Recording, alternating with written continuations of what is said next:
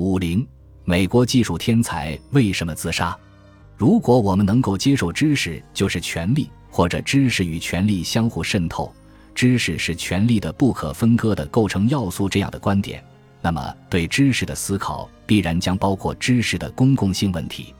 道理很简单，权力意味着人与人的支配关系，任何形式的权利都应该具备公共性，否则便构成腐败。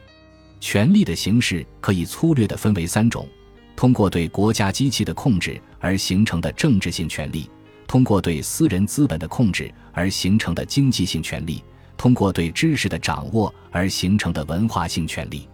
可以说，人类社会正处于这样一个阶段：对权力的公共性的要求仍只限于政治性权利，只有国家工作人员的权力滥用被认为是腐败，应该得到制裁。而经济性权利和文化性权利则可以合理合法的被用于私人目的，且可以世袭。由此引发的社会问题，无非是被归入阶层再生产的范畴而已。这里我们只讨论知识的公共性，并简略的从两个方面看一下这个问题。与公共性原则最明显的背道而驰的，无疑是知识产权了。历史的真实发展历程表明。知识的生产被纳入专业化社会分工的轨道，是资本主义的产物，服务于资本积累的需要。比如，工业化初期的很多伟大发明都源自普通劳动者，后来才出现专门从事技术创新的工程师这个行业。而知识产权理论以及国家机器对知识产权的保护是这个进程的逻辑结果。知识产权理论自然是一套自足的体系。比如，他认为只有保护知识产权，企业才有动力投入研发资金，促进技术进步。这当然是有说服力的，但是不能掩盖其深层次的本质，即资本通过投资于新知识、新技术的生产及对成果的排他性使用，达到积累经济性权利的效果。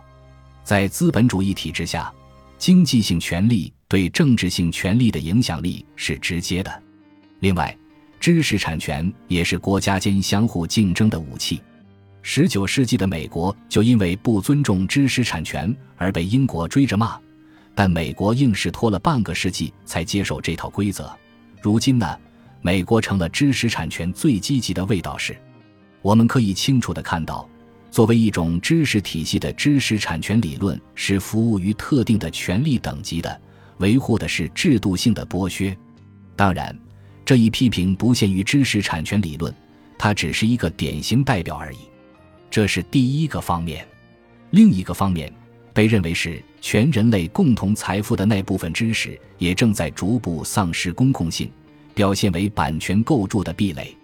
一般认为，互联网技术的发展降低了获取信息的门槛，但这仅是指便捷程度。相应的。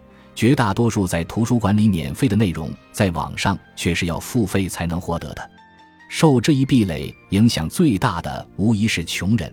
它增加了穷人学习的成本，穷人恒穷的定律由此得到了强化。正在有越来越多的人投身于争取信息共产主义的运动，当然，他们也遭遇了围堵和打击。今年一月。二十六岁的美国技术天才阿伦·施瓦茨自杀身亡。他在二零一零年九月利用麻省理工的网络资源下载了四百八十万篇 JSTOR 存储学术期刊文章的非营利机构文献，并计划将其在网上共享，给被捆绑的知识松绑。他侵犯了版权，于是被逮捕。即便 JSTOR 放弃了起诉，他还是被检察官提出十三项指控，面临三十五年的刑期。